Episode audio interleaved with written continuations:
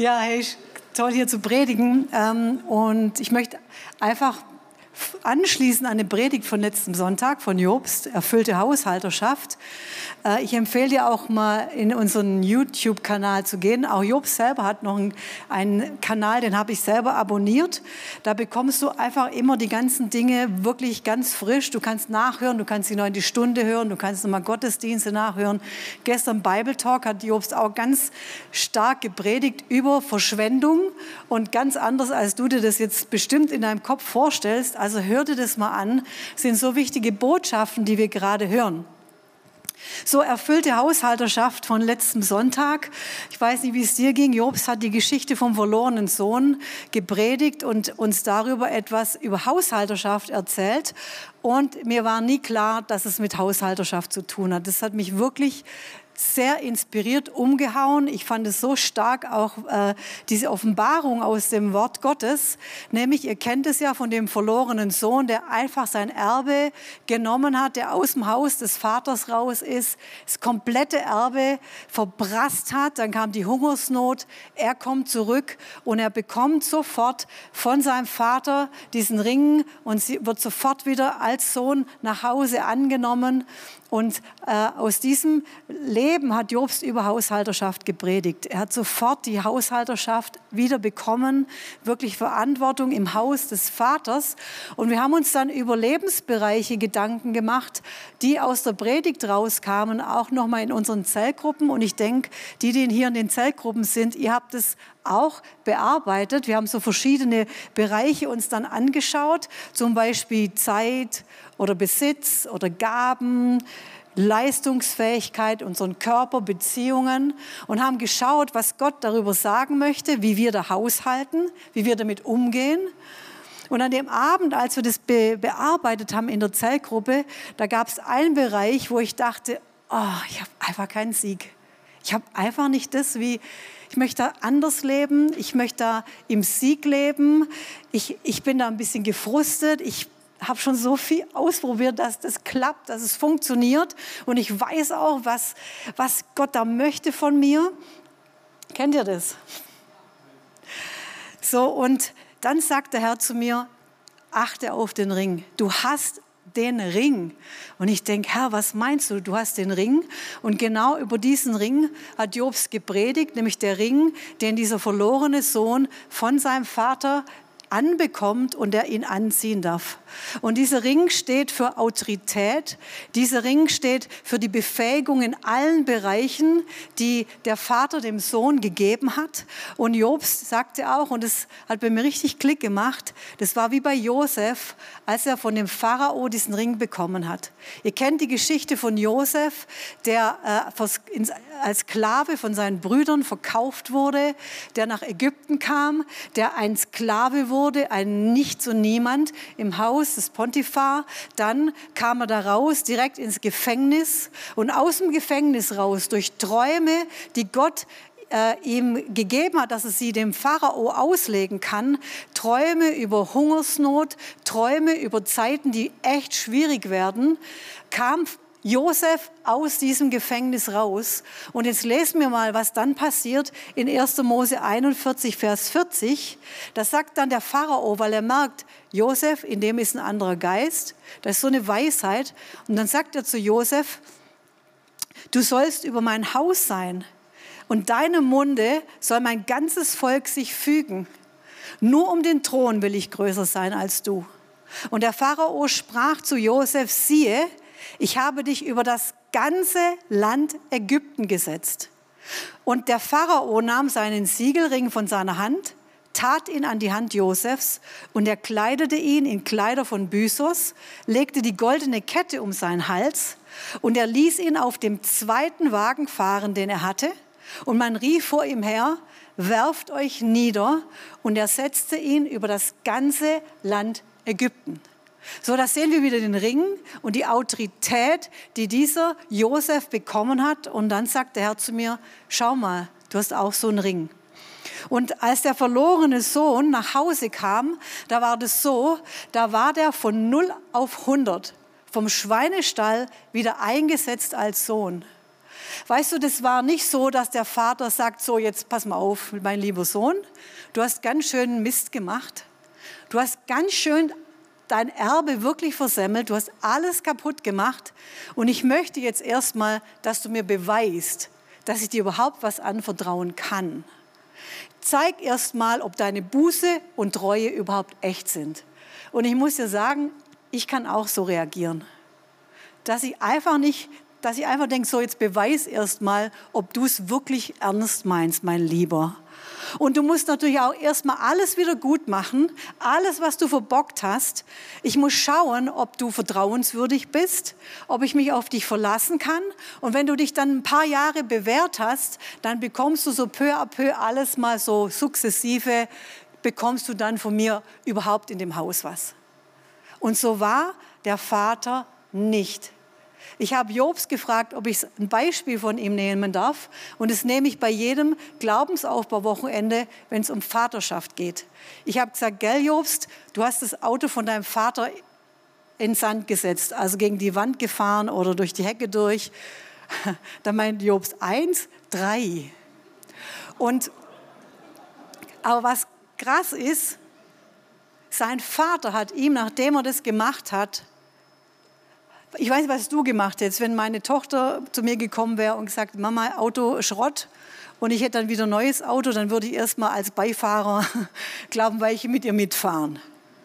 Ich glaube, das Schlimmste für äh, Führerscheinanfänger, wenn Eltern mitfahren, sowieso schlimm, weil du ständig auf der Bremse nebenher stehst. Aber äh, was Jobs Vater gemacht hat, er hat ihm sofort den Autoschlüssel überreicht. Und es hat mich ich weiß, als ich die Geschichte gehört habe, das hat mich so umgehauen, weil ich dachte, so ist Gott mit uns. Das ist der Vater, der 100 Prozent sofort wieder dir die Hand entgegenstreckt und wirklich dir vertraut und sagt, ich nehme dich total ernst. Und weißt du, wenn das dir passiert, dann möchtest du dieses Auto um des Vertrauens willen, um der wirklich diese Liebe des Vaters willen. Du möchtest es wirklich gut machen. Und Josef hatte Verantwortung über ein riesiges Reich. Stell dir mal vor, der kam aus, der war Hebräer, der war Schafhirte. Jetzt kam der in ein riesiges Reich. Das war eine total andere Kultur. Er war vorher ein Sklave und jetzt hatte er Verantwortung über alle Bereiche in den entferntesten Winkeln von Ägypten. Und dort musste er hinfahren und ist überall hingereist als Ausländer, als Hebräer, so, und jetzt muss der überall sagen, wo es jetzt lang geht. Jetzt muss der überall sagen, so liebe Leute, jetzt gibt es Steuern, jetzt müsst ihr euer, äh, euer Saatgut in Scheunen bringen, jetzt müsst ihr dem Pharao Abgaben machen, jetzt machen wir das so, jetzt läuft es so, jetzt läuft es so. Und ich stelle mir vor, dass da nicht jeder so amused war, dass nicht jeder gesagt hat, juhu, und da waren bestimmt Regionen in diesem Land, die das sofort umgesetzt haben, die das gemacht haben. Da waren bestimmt auch noch andere kreative Ideen von dem Josef, da bin ich mir sicher. Aber da gab es sicher auch Ecken und Bereiche und kleine Völker, die mega aufgemuckt haben, die gesagt haben, was willst du uns eigentlich sagen? Und was macht Josef? Er sagt einfach, schau mal, hier ist der Ring. Hier ist der Ring. Hier ist meine Autorität. Ich bin der zweite Mann. Und auch da muss Josef nicht sagen, jetzt läuft aber so und so und so und jetzt mach doch mal und jetzt schiebe ich euch und jetzt kriegt ihr aber Ärger mit mir, sondern wenn es nicht funktioniert, dann kommt die Armee des Pharao und es wird funktionieren. Das wird laufen. Das wird genau so laufen, wie Josef das bestimmt, wie Josef das möchte. So, er hat komplett sein Mindset verändern müssen. Vom Sklaven, von einem Hebräer, der vielleicht ganz anders gelebt hat, zu einem anderen Menschen, zu jemand, der der Zweite ist im ganzen Reich, der auf einem Wagen steht und die Leute huldigen ihm.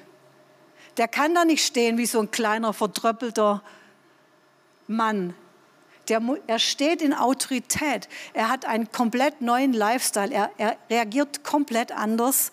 Er, muss, er wird sich anpassen. Er muss seinen Lebensstil von einem Gefangenen, von einem Sklaven ablegen. Und er muss regieren. Er muss herrschen. Und so ist eigentlich auch der Plan Gottes für unser Leben, dass er zu dir sagt, hey, jeder Bereich in deinem Leben, jeder Bereich in deinem Leben, ich habe dir einen Ring gegeben, ich habe dir eine Autorität gegeben.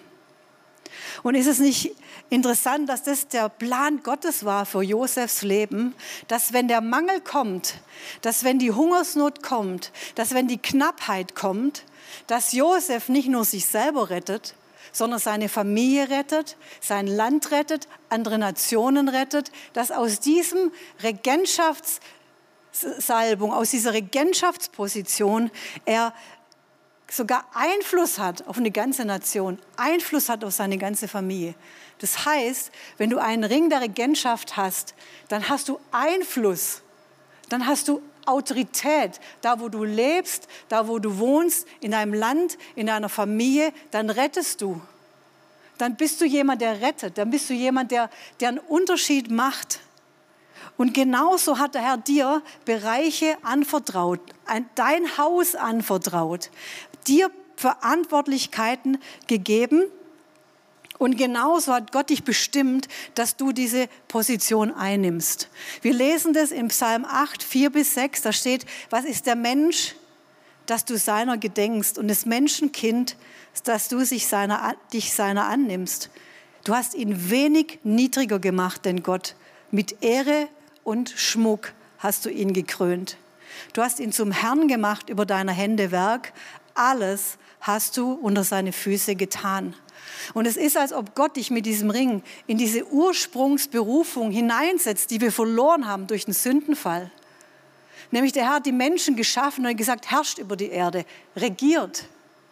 Und er setzt uns ein durch das, dass wir versetzt werden aus dem Reich der Finsternis in ein neues Reich, in eine neue Autorität. Und er gibt dir den Ring an den Finger.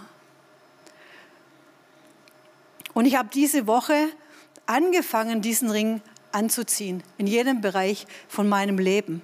In 3. Johannes 1, Vers 2 steht, mein Lieber oder meine Liebe, ich wünsche in allen Stücken, in allen Stücken, das heißt in allen Bereichen, in allen Dingen, die um dein Leben sind, die dich betreffen, wo du Verantwortung hast, dass es dir wohlgehe und du gesund seist, wie es denn deiner Seele wohlgeht. Und dieses Wohlgehen, was Luther als Wohlgehen beschreibt, heißt eigentlich im Englischen prosper. Da hören wir schon das Prosperity. Vergiss mal, was du davon weißt. Amerika, Prosperity und so weiter. Aber hier steht, Prosperity heißt in jedem Bereich deines Lebens Wohlstand, Erfolg, Gelingen, Blühen. Nicht nur finanziell, aber auch. Aber auch in deiner Ehe, in deiner Familie, in deinem Beruf. Da soll das sein, überall. Und ich habe in dieser Woche meinen Ring angezogen und ich habe alle Länder besucht, die mich betreffen. Ich bin in jedem Bereich und habe gesagt, so lieber Bereich, ich habe hier einen Ring. Schau ihn dir gut an. Und mit diesem Ring regiere ich. Und mit diesem Ring, und wenn du aufmuckst, lieber Bereich, dann weiß ich, dass der Herr mit mir ist und dass ich Autorität habe in diesem Bereich meines Lebens. Und ich rufe dich in die Position, Bereich, dass du wohlständig bist. Ich spreche das aus und ich handle auch entsprechend. Jeder Bereich meines Lebens und deines Lebens soll blühen und erfolgreich sein. Zeugnis von mir. Als ich schon sehr früh Christ war, hat der Herr mir eine, was, eine Idee gegeben, wie ich nochmal mein Haus und diese Haushalterschaft einfach ihm bringen kann. Ich habe einfach so, der hat mir gesagt, komm, tu mal alles aufschreiben, was so zu dir gehört, zu deinem Haus gehört, zu deiner Haushalterschaft, zu deinem Land. Und da sind einige Dinge drin, wie die, meine Ehe, die Finanzen, Kinder, die Zeit, Einfach das, was wir auch in der Zellgruppe hatten, viele Bereiche. Und dann hat er gesagt, schreib mal alles auf, was zu dir gehört. Und da gibt es nichts beim Herrn, dass du sagst, ich habe nichts. Hör bitte auf zu sagen, du hast nichts. Du hast unwahrscheinlich viel. Und da ist nur ein Teil drauf, was, was wir haben. Da, gehören, da, da gehört dein Land dazu, da gehört dein Dorf dazu, da gehören deine Nachbarn dazu, da gehört viel, viel, viel dazu. So, und dann habe ich zum Herrn gesagt, okay Herr, jetzt schauen wir uns mal jeden Bereich hier an. Wie, was sagst du denn äh, zum Beispiel äh, zu meiner Zellgruppe? wie soll ich da sein? Und dann hat der Herr mir ganz genau gesagt, sei pünktlich, bete für die Zellgruppe. Wenn die Zellgruppe bei dir stattfindet, dann, dann wirklich, dann sei ein guter Gastgeber, mach es schön. Wenn du in die Zellgruppe gehst, bring was mit. Lass die anderen auch mal zu Wort kommen. Ganz praktisch. Der hat gesagt, red nicht so viel. Wenn, wenn, wenn gebetet wird, dann bet du als Erste. Versteht ihr? Der Herr möchte dir sagen, wie du in die Zellgruppe gehen sollst. Komm nicht nur rein in die Zellgruppe, bereite dich vor, schlappe da nicht nur rein, bereite dich vor. Jeder Bereich, was ist mit meinem Besitz? Weißt du, wenn du aus so einem Rebellionsleben wie meinem kommst, dann bist du ein, ein, ein überzeugter Mensch der Unordnung, gerade zum Trotz. Das war meine Rebellionsphase als Teenager, junger Mensch, Hauptsache dagegen. Rebellion ist sowieso und Ordnung spießig. Deshalb muss man das genau anders machen. Und als ich mich bekehrt habe, dann wurde ich erstmal vom Herrn erzogen. Das haben wir gerade gesungen. Danke, dass du mich geraced hast, aufgezogen hast. Sag mal wirklich Danke dazu, dass der Herr dich erzogen hat ja, dass der Herr dir beigebracht hat und mir vielleicht, wie man Ordnung hält, wie man sein Zimmer aufräumt. Das sind so ganz banale, vielleicht denkst du Dinge, aber auf das schaut der Herr. Wie sieht deine Kleidung aus? Wie sieht dein Schrank aus? Wie sieht dein Haus aus? Finanzen. Auch da, Herr, was, was möchtest du da von mir? Oh, ich bin geizig. Echt jetzt? Bin ich nicht großzügig, Herr? Oh Herr, ich habe gar keinen Überblick über meine Finanzen. So gefühlt, man hat oft so Finanzgefühle. Gell? Wenn du mal die Soll und Haben äh, aufschreibst, dann siehst du, dass deine Gefühle dich meistens sehr täuschen. Vor allem, wenn du das Bedürfnis hast, dir was zu kaufen. Auch in Raten übrigens. Du kannst auch in Raten dich so verschulden. Und dann hat der Herr gesagt, schreib mal auf, soll und haben. Das habe ich über Jahre gemacht, jeden Monat, jeden Monat. Und es ist sehr ernüchternd. Sehr ernüchternd, aber gut. Weil dann weiß ich Bescheid und dann kann ich für alles andere beten, kann ich für alles andere glauben. Und das zu tun, Haushalterschaft. Menschen, wie ist dein Umgang mit Menschen zum Beispiel? Was sagt der Herr zu dir? Wie gehst du mit Menschen um? Hat der Herr mich auch erzogen? Hat der Herr gesagt, okay, ich möchte, dass du nicht so lieblos bist. Ich möchte, dass du zuhörst. Fang an einzuladen. Und ich ermutige dich, der Herr redet über jeden Bereich. Und es gibt so Bereiche in unserem Leben, da sind wir gern wie so kleine Kinder. Kennt ihr das? Die sind da, die sind so im Keller, vom Speicher. Das sind so verbarrikadierte Türen. Du weißt so ungefähr, was da drin ist und du wirst es auch irgendwann mal machen. Aber das sind so Bereiche, da sagt der Herr, die nimmst du dir jetzt als erstes vor und die nimmst du dir ins Visier. Aber Herr, ist so unangenehm. Äh, und außerdem, ich kann das doch nicht. Und es macht jemand anderes viel besser als ich. Und es fällt mir so schwer. Und außerdem, es macht mir auch gar keinen Spaß, dieser Bereich. Weißt du, was der Herr zu mir gesagt hat? Dann mach's ohne Spaß.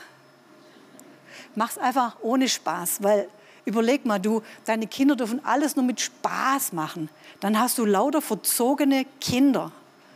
Die lernen nie, irgendwas durchzuziehen. Die lernen keine Beständigkeit, wirklich. Das, ich finde es einen großen Mangel. Wenn es irgendwo weh tut, dann bricht man es ab. Dann hat man keine Lust mehr. Dann bricht man die Ausbildung ab. Dann macht, versteht ihr? Da gibt's, wir leben nicht aus Spaß. Und das zu lernen, das macht Spaß, wirklich. Da wird es richtig interessant. Und das heißt, du musst die Dinge verändern und du musst Buße tun. Das heißt, umkehren, Dinge anders machen, neuen Lifestyle nehmen, neues Denken. Und ich empfehle dir, fang mit dem an, was du am wenigsten Lust hast. Nimm das. Genau das machst du. Und das, was dir am schwersten fällt, mit dem, was in deiner Abstellkammer oder in deinem Keller rum, rummort. Und ich möchte dir sagen, wenn du in einem Bereich Niederlage zulässt, das breitet sich aus. Niederlage, Unordnung, das breitet sich aus wie so, ein, wie, so, wie so Ungeziefer. Wie mit Angst. Angst breitet sich aus in deinem Haus. Wenn du irgendwo Angst zulässt, vermehrt sich. Du hast Angst vor Hunden, Angst vor Katzen, Angst vor, es wird immer mehr. Wehre dem. Und hier, schau, fang an damit, damit die Unordnung nicht in dein Haus kommt. Das ist dein Haus. Und dann habe ich was festgestellt. Nach einiger Zeit vermehrt sich das Ganze. Es wird einfach mehr. Es kommen neue Bereiche dazu, die der Herr dir anvertrauen kann, wie mit den Talenten. Das sind die Talente von diesen drei, wo der Herr sagt, ich habe dir was anvertraut. Er hat dir Talente anvertraut von Anfang an. Jedem Menschen. Und wenn du treu bist, dann bekommst du mehr. Und das Kostbarste, was der Herr dir geben wird, das Allerkostbarste in seinem Reich, das sind Menschen. Und der Herr hat zu mir gesagt, wie kann ich dir Menschen anvertrauen, wenn du nicht treu bist? Weil du wirst sie fallen lassen wie eine heiße Kartoffel. Du wirst mit ihnen umgehen wie mit anderen Bereichen, wo du einfach sagst, jetzt wird schwierig, jetzt kicke ich euch einfach weg. Das wird der Herr nicht zulassen. Er möchte dir Menschen geben. Aber er sucht treue Verwalter, damit er dir Menschen geben kann. Das sind kostbare Menschen, damit du sie ihnen hilfst, genauso in so eine Haushalterschaft zu gehen. Genauso das Leben mit Gott. Menschen auf der Straße, Menschen, die kaputt sind. Weißt du, wir waren gerade kurz verheiratet. Nach einem halben Jahr hat schon der erste Punker bei uns gewohnt. Ich sage nicht, dass das bei dir sein muss. Aber da kam das Mädchen aus der, von der Straße zu uns. Wir haben sie dann, wir haben dann sie äh, als Pflegetochter aufgenommen. So ging das los. Menschen anvertraut. Und wir wohnen seither immer nur mit Menschen in unserem Haus. Wir kennen das gar nicht allein leben. Und momentan sind unsere Mädels ausgezogen. Lisa hat ja geheiratet. Vater und Mutter verlassen mich. Ich denke immer andersrum. Okay. Ähm, aber wir haben drei junge Männer im Haus. Und es ist so herrlich, weil wir, wir lehren sie. Wir sagen ihnen, hey, wie funktioniert es mit der Ordnung? Wie funktioniert es mit Wäschewaschen? Wie funktioniert denn das mit dem Kühlschrank, mit Einkaufen? Wie funktioniert denn so das Leben mit Kommunikation? Wie funktioniert denn das, dass man miteinander redet und spricht und sein Herz teilt? Wie funktioniert das? Und so lernen sie selber zu reifen jungen Männern zu werden, zu heiraten und dann das Haus zu verlassen. Und es ist das Schönste, was es gibt, wirklich. Menschen, die der Herr dir gibt, die transformiert werden.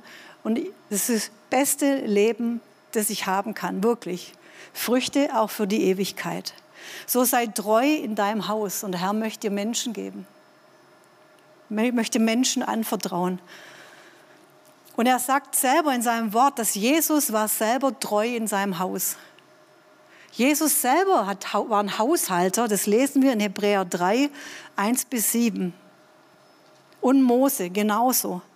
Daher, daher heilige Brüder, Genossen, Teilhaber sind es der himmlischen Berufung.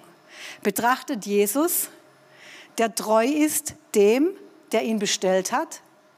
Jesus wurde beauftragt, der wurde eingesetzt, der war treu, so wie Moses war in seinem ganzen Haus. Denn jedes Haus wird von jemand bereitet oder gebaut, der aber alles bereitet hat, ist Gott. Und Mose war treu in seinem ganzen Haus als Diener.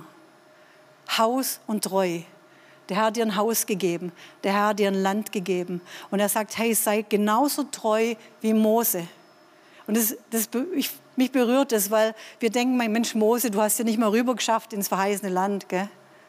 Irgendwie, hm. aber der Herr sagt, du war, der war treu. Der war treu. Und dann fand ich es interessant, als ich das gelesen habe, sagt der Heilige Geist, lies weiter. Denn zu dieser Haushalterschaft, da gehört noch mal ein Teil, ein wichtiger Teil, und es kommt direkt im nächsten Vers. Lesen wir in Hebräer 3, 7 bis 9. Deshalb, und es kommt auch mehrmals vor, dieses deshalb, deshalb, da möchte uns das Wort Gottes was sagen. Da, da ist im Wort Gottes was wichtig. Deshalb, wie der Heilige Geist spricht, der Heilige Geist spricht heute, wenn ihr seine Stimme hört. Heute, also heute, heute. Wenn der meint wirklich heute, das ist nicht so ein, so ein schöner Spruch, wir, für uns ist es manchmal so weit weg und ja, heute, wenn ihr seine Stimme hört, hm, er, er redet gerade. Der Heilige Geist hat gerade, während ich jetzt hier gepredigt habe, zu dir geredet. Heute wenn ihr seine Stimme hört, dann verhärtet, in Klammer auf, Klammer zu, verschließt eure Herzen nicht, wie in der Erbitterung an dem Tag der Versuchung in der Wüste, in der Zeit von Knappheit, in der Zeit von Teuerung, in der Zeit von Krise. Da gibt es eine Wüste. Und wo eure Väter mich versuchten, indem sie mich prüften und sie sahen doch meine Werke. Und dieses deshalb, das hat mich echt so ein bisschen wieder, okay, Herr, da muss man aber, müssen wir jetzt aber gucken und aufpassen. Und was war denn da in der Wüste? Und warum war das Herz so verschlossen? Und ich glaube, dass gerade in solche Wüstenzeiten, vielleicht von Knappheit, vielleicht von anderen Krisen, da kommt es so richtig raus, was in unseren Herzen drin steckt. Da kommt es raus, was, was da ist. Und das ist erstmal nicht schlimm, weil wir können ja was damit machen. Und was bei dem Volk Israel rauskam, war, obwohl sie die absolut krassesten, heftigsten Wunder, also ich weiß nicht, wie es dir geht, aber allein schon in Ägypten, wenn der Todesengel da rumstreift und alle Feinde sind tot, ab da denkt man doch, jetzt, jetzt, jetzt haben, sind sie alle bekehrt. Jetzt sind sie alle verändert. Dann geht es durchs Meer durch. Äh, hallo, durchs Meer durch. Dann kommt Versorgung und so weiter. Und obwohl sie all das gesehen haben, fragen sie immer wieder, kannst du uns wirklich versorgen? Kannst du uns wirklich äh, was zu essen und zu trinken geben? Wir verhungern und verdursten. Wir haben eine Not. What? Und der Herr ist so richtig verletzt und er sagt, glaubt ihr denn nicht, dass ich euch einen Tisch in der Wüste bereiten kann? Glaubt ihr denn nicht, egal wie die Situation ist? Und wir haben das doch vorher gehört. Jeder Bereich soll blühen. Das gilt doch in jedem Jahrhundert. Das gilt doch in jedem Jahr. Das gilt doch nicht nur tausend Jahre vor oder tausend Jahre nach Christus. Das gilt doch heute. Und er sagt, glaubt ihr nicht, dass ich euch einen Tisch bereiten kann? Und all die, die sagen, nee, nee, wir, wir, sind, wir meckern, wir, wir sind, oh, da sagt der Herr, ihr kommt nicht mit. Ihr kommt nicht mit ins verheißene Land. Was wäre gewesen, wenn einige gesagt hätten, hey, komm, wir beten. Hey, komm, komm, wir, wir beten, wir beten für Essen, wir beten, wir danken dem Herrn. Das hätten sie doch machen können. Sie hätten doch zu Mose gehen können und sagen, komm, wir überlegen mit Mose gemeinsam. Der arme Mann, der braucht Unterstützung. Das hätten sie doch machen können. Sie hätten vielleicht sagen können, Mensch, Gott, komm, wir beten und Gott tut ein Wunder durch uns. Vielleicht hätte Gott gesagt, ihr haut jetzt gegen den Felsen. Ihr sprecht, ihr findet Wasser. Warum, warum hat keiner gesagt, wir vertrauen dir? Das hätte doch jeder machen können. Und ihre Leiber wären nicht in der Wüste verdorrt, so sagt das Wort Gottes. Die sind vertrocknet. Buchstäblich genau das passiert, was sie gesagt, wo sie gemeckert haben.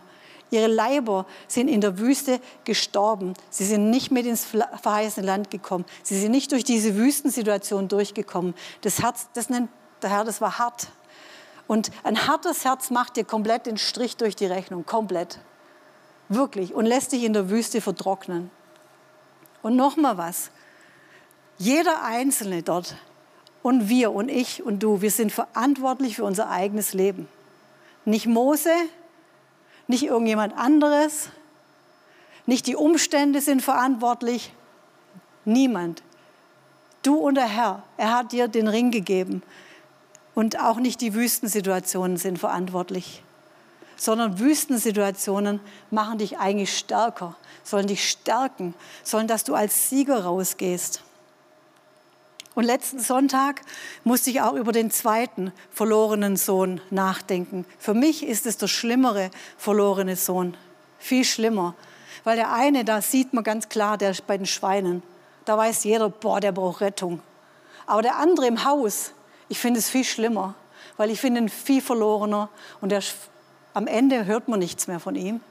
Und ich möchte mit euch das kurz äh, einfach erzählen, was eigentlich da los ist. Nachdem der verlorene Sohn nach Hause kommt, gibt es ja sofort ein Fest. Da gibt es diesen Ring, den Mantel, das Beste wird geschlachtet, es gibt sofort Musik, Tanz. Ich sage immer, das wissen unsere Leute, meine Jungs, es gibt immer was zu feiern. Ich sage immer, es gibt immer was zu feiern. Dann sagen wir, was feiern wir heute? Ah ja, vielleicht, weiß ich, irgendwas gibt es immer. Und da war ein Fest, da war Freude im Haus. Und da kommt der, der andere Sohn, der ältere Sohn vom Feld, vom Schaffen, vom Arbeiten. Und er kommt und nähert sich dem Haus und er hört die Musik. Und es war total ungewohnt, weil am Mittwoch feiert man nicht.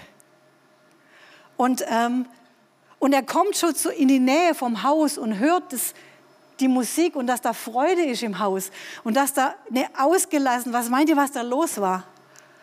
Und was macht er? Er stoppt und er fragt einen Knecht. Er geht nicht rein zum Vater. Er geht nicht rein um das, hey, was ist hier los? Hey Leute, Party oder? Du merkst schon in seinem Herzen, da grummelt's, weil er kommt vom Feld. Er kommt vom Arbeiten und da feiern welche. Und du siehst in seinem Herzen schon die, boah, die Härte. Und dann fragt er seinen Knecht und erkundigt sich und der Knecht sagt, dein Bruder ist gekommen. Dein Vater hat das gemästete Kalb geschlachtet, weil er ihn gesund wiedererhalten hat. Und seine Reaktion war, er wurde zornig und wollte nicht hineingehen. Er wurde zornig und wollte nicht hineingehen. Er geht in die Ecke, er geht weg, er geht zum Schmollen, er, er beleidigt. Beleidigtes Herz, beleidigt, zornig. Und wisst ihr was? Ich hätte gesagt, dann lasst ihn doch da draußen schmollen. Dann lasst ihn doch. Aber der Vater, der Vater ist so liebevoll, dass er rausgeht und ihn in der Ecke besucht. Er kommt zu ihm in diese Ecke und sagt, Sohn, was ist los? Und dann kommt es aus dem raus. So viele Jahre diene ich dir. Puh. Okay. Noch niemals habe ich ein Gebot übertreten. Puh, was kommt denn da raus? Was kommt denn aus dem Herzen? Ganz, ich bin immer der Gute. Ich, ich bin, mache alles, was Gott will. Ich habe alle zehn Gebote gehalten. Oh. Und dann steht hier, so viele Jahre diene ich dir, niemals habe ich ein Gebot übertreten und mir hast du niemals ein Böcklein gegeben. What? Ein, der Vater hat ihm kein Böcklein gegeben? Alle Böcklein gehören ihm doch. Alle Böcklein, alles. Der Vater sagt, was meines ist dein. Was, was ist da los? Was ist das für eine Haltung von Mangel, von, oh. Damit ich mit meinen Freunden fröhlich wäre. Er will mit seinen Freunden fröhlich sein. Mit ganz anderen Leuten als die in seinem Haus. Nicht mit dem Vater, nicht mit mit der Hausgemeinschaft, nee, mit anderen, irgendwelchen Freunden. Und du siehst seine Haltung, dass er eigentlich gar keine Beziehung hat zu diesem wunderbaren Vater. Und ich finde es schlimmer als der verlorene Sohn, weil dann sagt der Vater zu ihm, und es ist, als ob der Vater total hilflos und sagt, Junge, du bist alle Zeit bei mir. The best. Was wir singen, Helper, danke, hier ist der Mann, die Frau, der du geholfen hast. Ich bin da in deinem Haus, ich darf bei ihm sein. Es war nichts wert, nichts. Und alles, was mir gehört, gehört dir. Der Vater sagt, hey, du hast doch den Ring. Du hast doch schon alles von mir. Und er war weg. Und weißt du, was interessant ist? Alle beide haben, als der verlorene Sohn das Erbe wollte, haben beide das Erbe bekommen. Da war keiner benachteiligt. Er hatte auch sein Erbe bekommen. Gleiche Teile. Und weißt du, dieses harte Herz, dieses harte Herz, das rauskommt in Zeiten, boah, das, das bringt dich dazu, dass deine Gebeine verdorren. Und dass du an dem vorbeigehst, an dem, was Gott hat für dich, nämlich Fülle, Leben, ein Leben in seiner Gegenwart, ein Leben unabhängig, ob was in den nächsten Monaten passiert, unabhängig davon, du bist in seinem Haus. Du bist safe. Du, hast, du bist unter seiner Herrschaft. Und ich finde es schlimmer, weil nach, dieser, nach diesem Satz von dem Vater hört man nichts mehr, was mit dem anderen Sohn passiert ist. So, ich finde es so traurig. Ich finde es so traurig.